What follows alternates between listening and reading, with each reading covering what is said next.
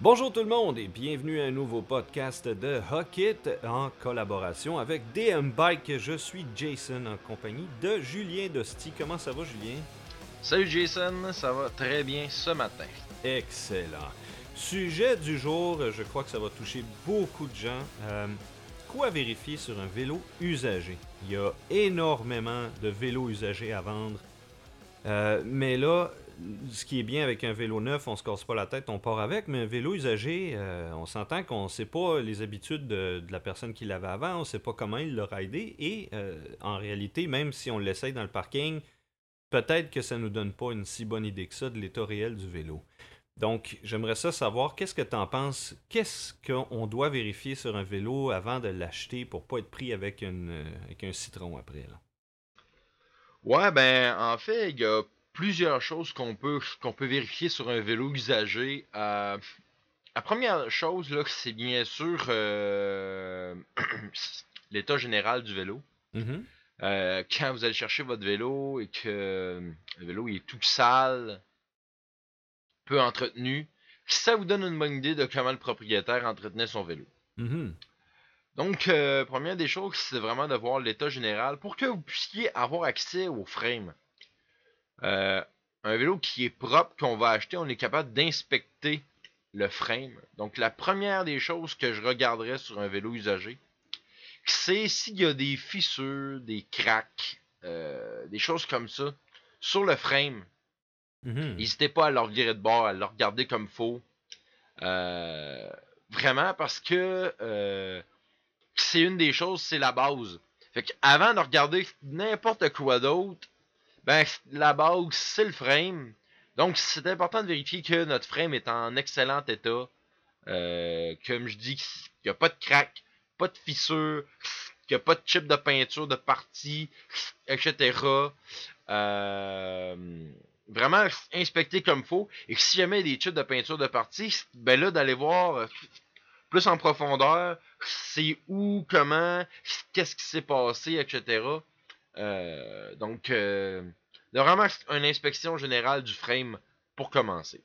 OK, mais pour quelqu'un qui connaît pas vraiment ça, puis qui, par exemple, OK, on a un frame en aluminium, le vélo, il est propre. Bon, ça, déjà, ça aide beaucoup, mais, exemple, je vois que la peinture, il y a genre deux mini-cracks dans la peinture proche du pédalier, mettons, là.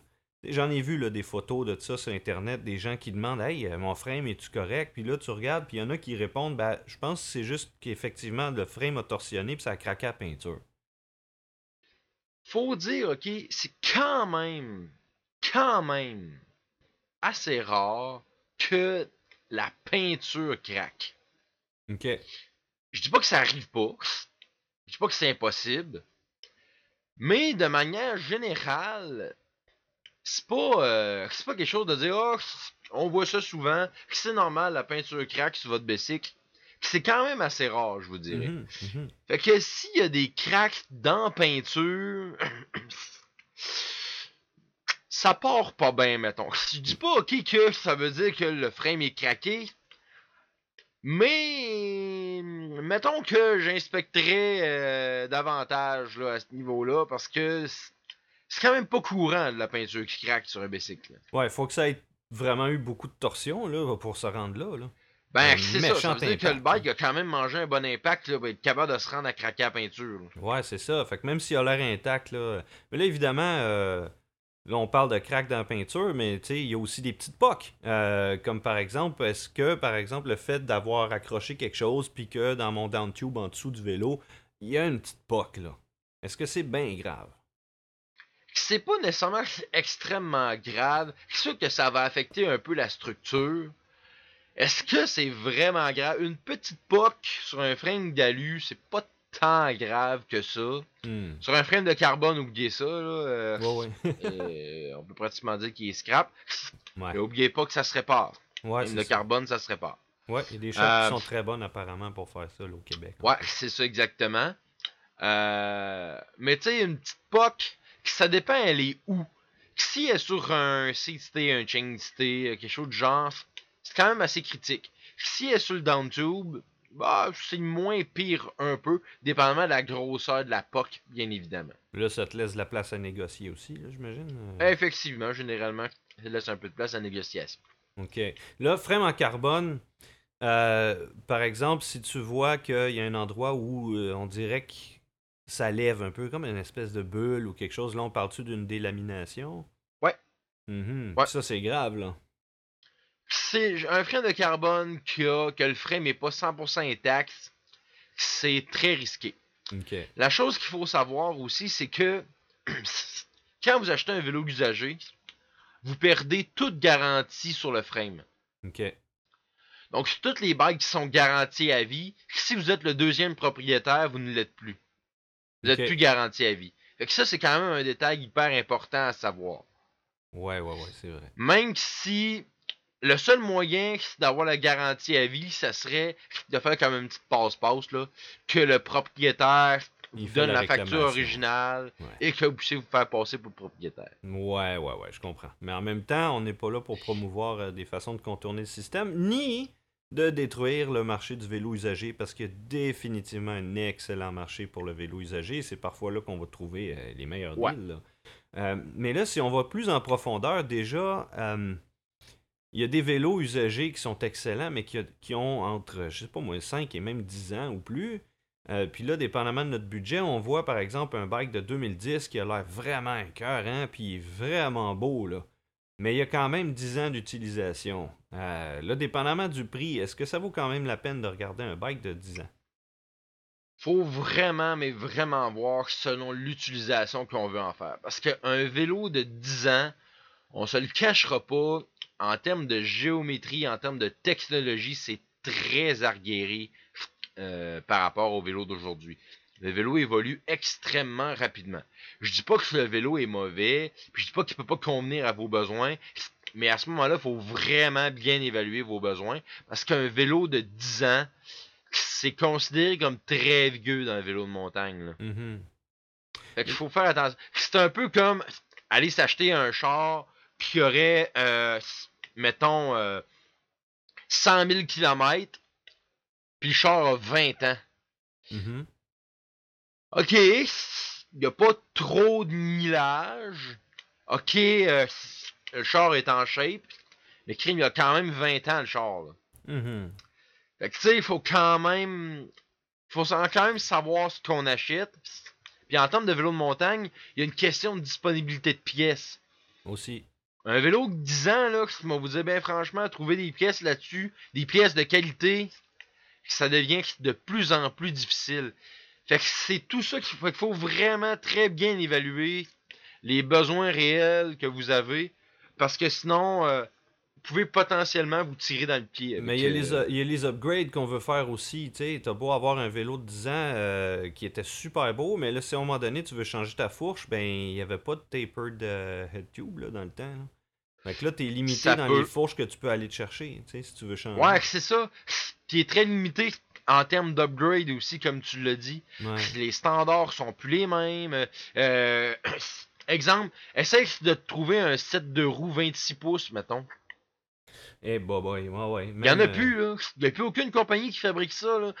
À part peut-être dans le Dirt Jump ou quoi de même. Mais encore là, c'est pas des roues adaptées au vélo de montagne. Fait qu'on se ramasse vraiment dans des dans des trous où est-ce que si j'éclate mon set de roues, ben, à part magasiner un set de roues usagées, j'étais un peu pogné.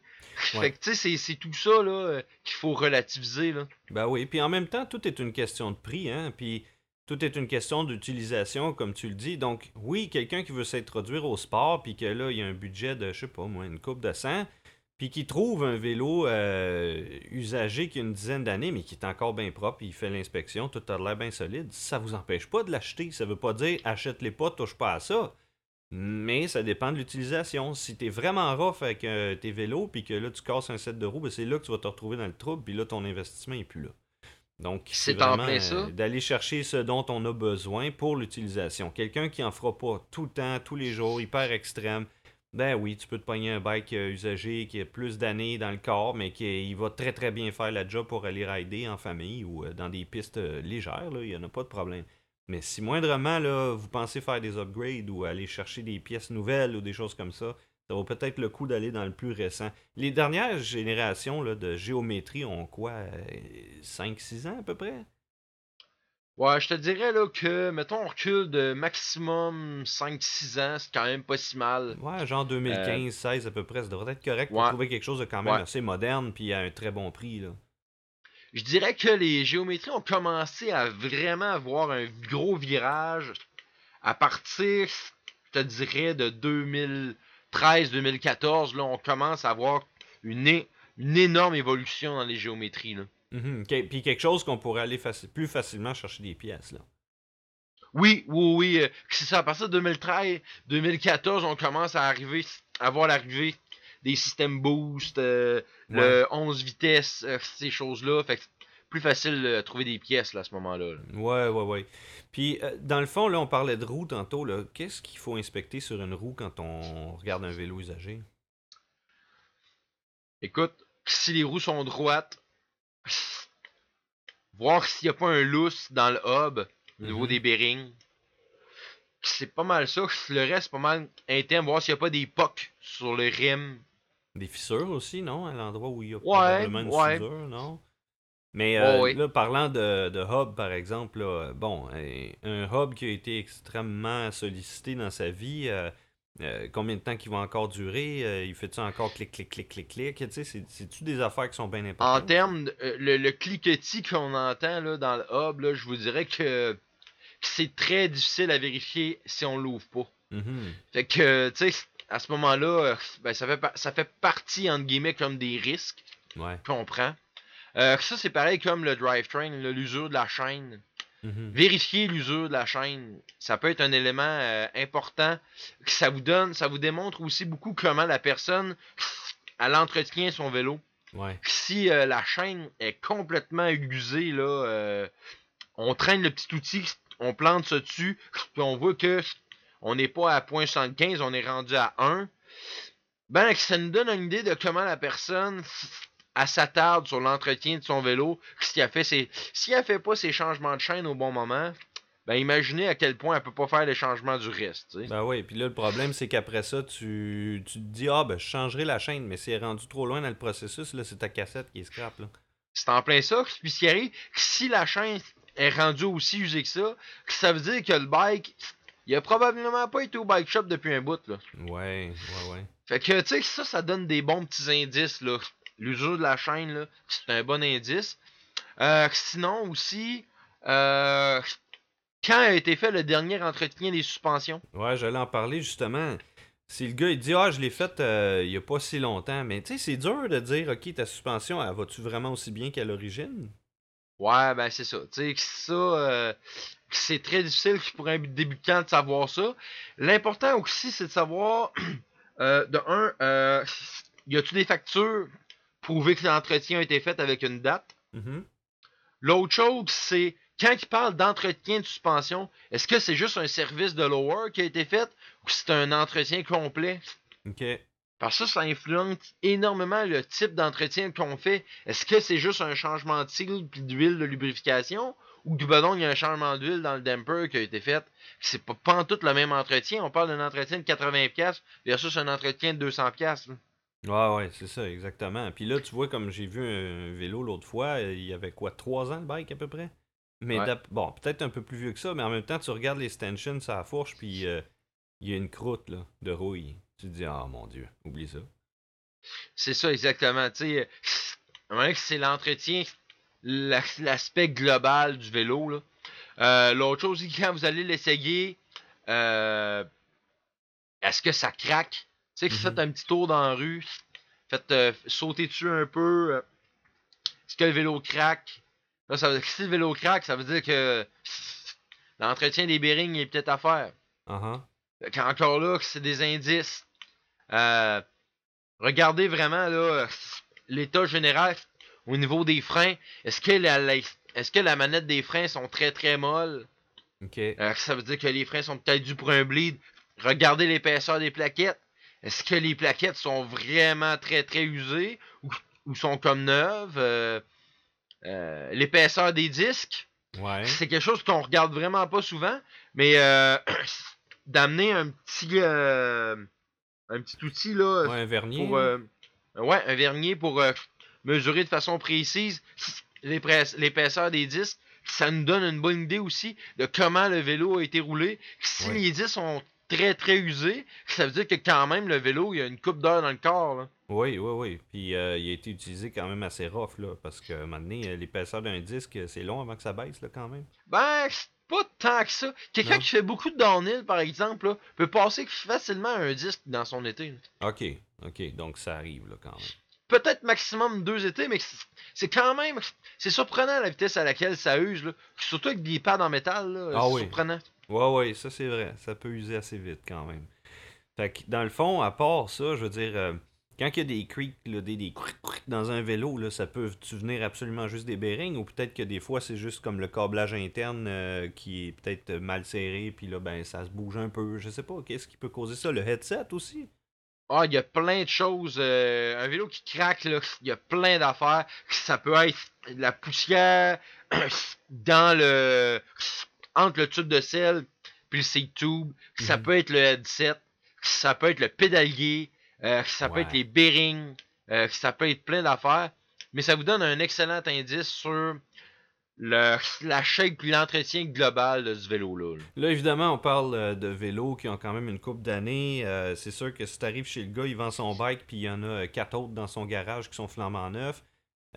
tu te dis, OK, ben, à quel point qu'il l'a usé ce bike-là, à quel point qu'il l'a roulé hard? Le gars, il change souvent, ça veut dire qu'il est peut-être pas si magané que ça, puis le gars, il veut juste évoluer à chaque année, dans le fond, ça se peut aussi, là. Ouais, ouais, ouais, ouais, oui. Puis il y en a plein qui font ça, changer de bike à chaque année, puis ça donne ça donne accès à, des bons deals. Ouais, ouais. Euh, l'autre chose aussi qu'il faut voir euh, dans, notre achat de vélo, c'est assurément euh, le type de vélo qu'on achète. Parce qu'il faut pas oublier que ça, encore là, ça, ça aussi, ça évolue énormément. Fait que, tu sais, les bikes de 140 mm d'aujourd'hui, euh, c'est pas comme les bikes de 140 mm euh, qui ont 10 ans. Mm-hmm. Fait que, tu sais, il faut voir à ce niveau-là un peu, euh, tu sais, les fameux enduro, all mountain, trail bike. Ben, tu sais, les anciens bikes qu'on appelle les, les free ride, qui mm-hmm. vont avoir, avoir, à peu près autant de débattement qu'un enduro aujourd'hui, mm-hmm. ben non, c'est pas vrai que ça pédale aussi bien. Un freeride, un bike de freeride, c'est un bike pour descendre, pas un bike pour grimper. Fait que quand on se ramasse avec des bikes de 2010, 2009, 2008 avec euh, du 170 mm, ben non, c'est vraiment pas comme un enduro, ça pédale zéro comme un enduro. Les anciens vélos All Mountain, pas des gros pédaleux non plus, là. Euh, comme, comme qualité de pédalage, là, c'est pas, pas extrême, là. Mhm. Fait que, tu sais, euh, faut voir à ce niveau-là, euh, si on cherche un, un vélo d'enduro, parce qu'on va avoir un vélo qui est versatile, qui permet de grimper puis de descendre, ben, sur un vieux, vieux vélo de 2010, qu'il faut pas s'attendre à avoir la même performance que le nouveau vélo 2020. Non. Même si le débattement est similaire. Parce que euh, les systèmes de suspension, les suspensions ont évolué. Fait que c'est tout ça là, qui, qui fait en sorte que on peut pas comparer. C'est plus des pommes avec des pommes. Là. Mais là, quand tu parles de All Mountain, les anciens All Mountain, on parle de quelles années à peu près? Ah, je te dirais que 2011 et moins. 2011-2012 et moins. Là. Ok, fait que ça donne quand on parlait, un bon On parlait d'All Mountain. Ok, ok, ok, ok. Fait que là, évidemment, euh, moi, si je me dis, hey, j'ai envie de me repayer un, un bike de DH un peu plus exclusif au DH, là, je peux reculer d'une dizaine d'années puis quand même avoir du fun dans ta barouette si le vélo est propre puis tout, là. Je vous dirais que euh, les vélos qui vont le moins vous limiter en termes de qualité de vélo, c'est pas mal les DH. Parce que les vélos DH, euh, ça n'a pas besoin d'être bon pour pédaler. Ça n'a pas besoin. ça a juste besoin d'être bon pour descendre. Hmm. Et généralement, les gens qui vont acheter des plus vieux vélos vont quand même trouver leur compte à ce niveau-là. Versus quelqu'un qui veut acheter un vélo et qui cherche quelque chose qui se pédale. Euh, c'est vraiment la qualité du pédalage qui est de, de plus en plus améliorée. Donc, euh, les vieux DH vont généralement être plus apprécié que euh, les anciens trail bike, les anciens all mountain. Ok.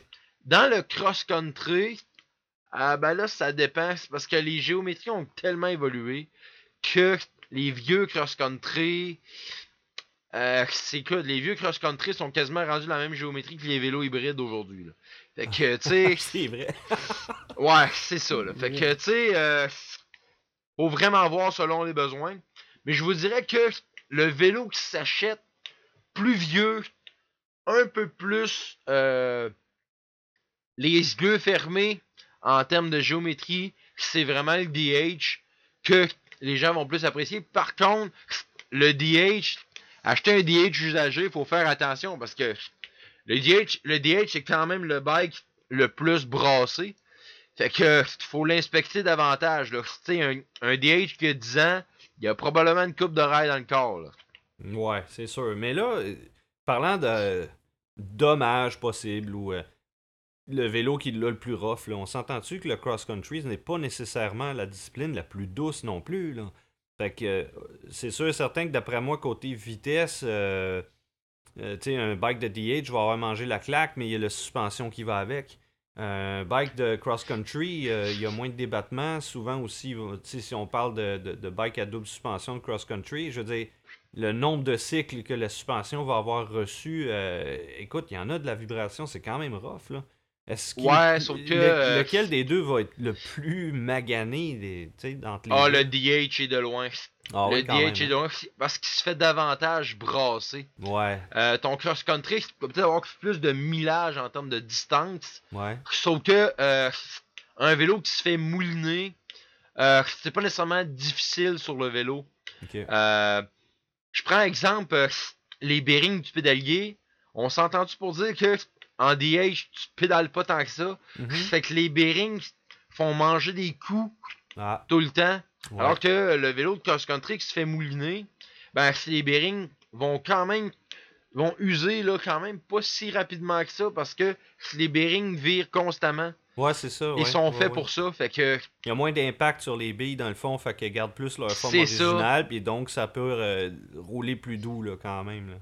C'est ça exactement. Fait que c'est vraiment le DH qui manque des qui mange des gros impacts rapidement, qui va se faire euh, détruire fa- façon de parler plus rapidement. Fait que le fait qu'il y ait plus de suspension, puis que ça reste que le frame il mange peut-être moins d'impact direct, mais il a quand même mangé à claque. Là. Ouais, ouais, ouais, vraiment. Nettement plus. Ok, ok. Puis là, mettons qu'on parle de guidon, euh, potence. Y a-tu des choses à checker euh, sur un guidon en aluminium, disons? Ben ben rare que les guidons potentes, ça va être problématique là. Ouais. euh, pas grand chose à voir de ce côté-là, je vous dirais là. euh, à moins d'être vraiment, mais vraiment malchanceux là. J'ai rarement vu ça, un guidon craqué ou cassé là. Puis là, Euh, ben, il y a d'autres choses là aussi. Là, mettons, tu arrives là, puis tu veux vérifier s'il shift bien. OK? Fait que là, tu l'essayes, puis ça shift bien, tant mieux, mais ça veut-tu dire qu'il va toffer ou bien est-ce que ça se peut quand même que toute la, la- la transmission soit plus usée qu'on le pense? Cobb Gain, c'est des choses qui sont faciles à changer, c'est du consommable. Ça, c'est pareil comme aller s'acheter un vélo usagé, puis que les pneus sont finis. C'est du consommable. C'est pas là-dessus euh, que tu vas baser ton, ton, ton opinion ou ton prix ou ta décision de l'acheter. C'est ça. Tu évalues pas un vélo avec ça. Et un dérailleur, à moins que le dérailleur ait mangé un coup, un dérailleur, c'est quand même tough vraiment, vraiment très longtemps. Fait que, tu sais, euh, même s'il chiffre pas tant bien, ben c'est ajustable, ça, là. Tu sais, c'est. Ça, on est plus dans du. Dans du fine-tuning, là. Ouais, mais si là, si, les- si c'est le hanger qui est croche, là, c'est pas bien grave parce qu'honnêtement, les hangers, tu peux en trouver quand même assez facilement. Là. Ouais, c'est ça exactement. Vérifier si le dérailleur il y a vraiment un lousse. Tu sais, le prendre, vérifier si c'est vraiment un lousse. Ça, ça peut être pertinent. Là, je parlais Mais de sinon- hanger, mais en réalité, juste pour clarifier pour ceux qui peut-être connaîtraient pas les termes, dans le fond, c'est comment t'appelles ça, toi? C'est la patte de La dérailleur. patte de dérailleur. Qui tient après le frame en arrière. tu sais. Donc, C'est ça. c'est la pièce attachée au frame sur laquelle le dérailleur se trouve. Si vous voyez que ça, c'est plié, craqué, croché, ça se remplace facilement. Donc, C'est pas ça qui fait que le vélo est plus bon, puis c'est justement fait pour protéger le cadre au complet. Ouais. Euh, pas scraper le cadre. Donc, pour ceux qui ne sauraient pas, là, le- cette pièce-là est très remplaçable. Ça se trouve. là. La seule chose, c'est que ça démontre quand même qu'il y a eu un impact. Oui, ça oui.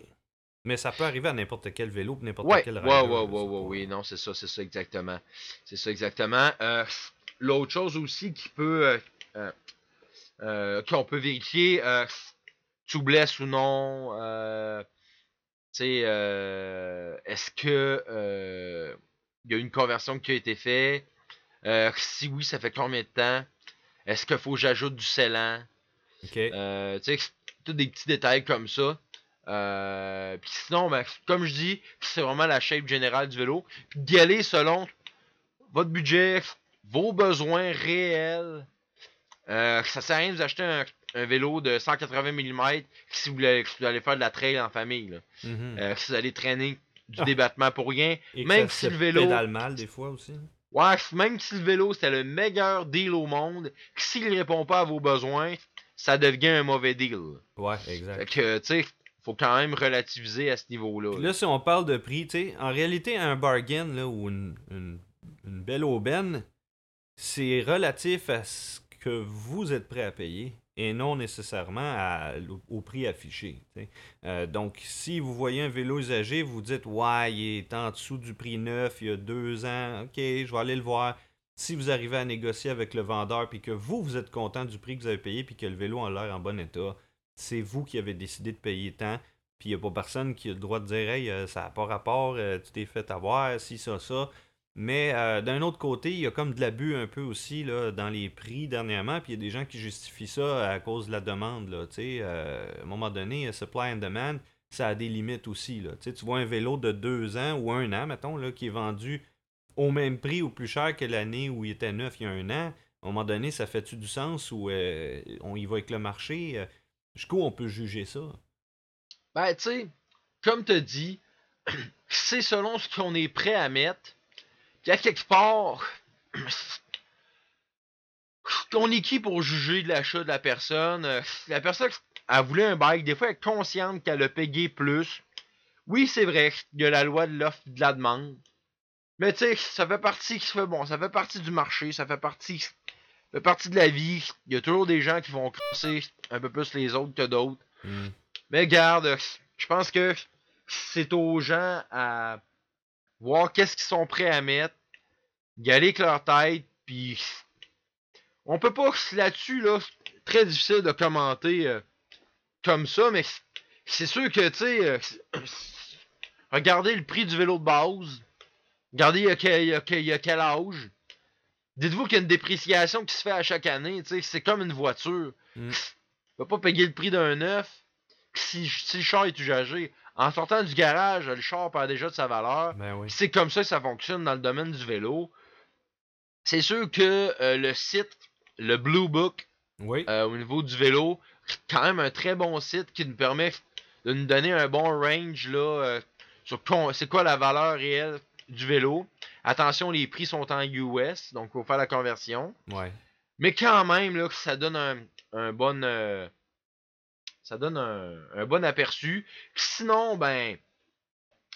Si on veut vraiment un vélo, qu'on est prêt à payer le prix, ben on paye le prix. Là. Tu sais, maintenant qui part, ça c'est propre à chaque personne.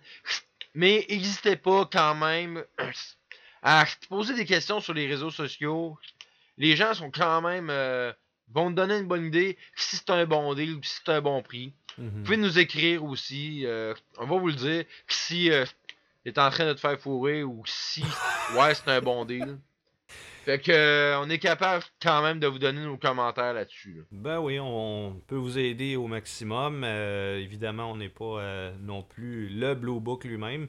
Par contre, il y a des ça. fois où certaines occasions peuvent pas être manquées. Puis là, quand la crise du, du, du verglas va être finie, Ouais, c'est euh, ça. il, va, il, va, il va en avoir des maudits bons deals. là, ça, J'ai sûr pensé à ça quand t'as dit le mot crise avec la crise du verglas. bon, fait que écoute, euh, juste pour résumer vite vite, c'est de vérifier le cadre principalement. De un, parce qu'il y a bien des affaires qui peuvent être remplacées sur un vélo après. Puis si le prix est bon, ben des fois ça vaut la peine d'y aller juste à cause du cadre. Après ça, ce qui est euh, pneus, Euh, les freins, oui, ok, ça peut être usé, mais c'est peut-être pas ça qui va nécessairement euh, jauger l'accès au vélo. Ça se trouve, ces pièces-là aussi. Là. Fait que euh, principalement le cadre, tu dirais, après ça, les suspensions, les roues. Ouais, puis après ça, ben, c'est de faire les petites vérifications, usure de la chaîne, Ouais. usure des disques. Ça nous donne juste, juste que ça nous donne des, des bons éléments pour savoir un peu c'est quoi l'entretien qui a été fait. euh. Puis, euh, puis voir s'il craque un peu ou pas. Là. Ouais, ouais, ouais. Ben écoute, euh, penses-tu qu'on a clos le sujet? Ouais, ça fait pas mal de tour à ce niveau-là. Si jamais vous avez d'autres questions, n'hésitez pas, n'hésitez pas à nous écrire, mettez ça en commentaire. Puis euh, je vous souhaite un bon magasinage de votre vélo usagé. Ben écoutez, euh, merci beaucoup euh, à, vous, à vous les auditeurs. On est content de vous avoir avec nous. Euh, on va sûrement avoir des collaborateurs sous peu là, qui vont se joindre à nous. Ça aussi, ça va être une belle expérience. On va vous tenir au courant. Merci beaucoup, Julien. Ça fait plaisir, mon cher Jason. Euh, c'est toujours un plaisir de discuter avec toi. Il y a certains sujets, c'est pas les sujets qui manquent. Oh non, euh, toutes les semaines, on est capable d'en trouver des nouveaux. Exactement. fait qu'on vous revient bientôt avec un prochain podcast. Merci beaucoup et à la prochaine. Allez, salut là.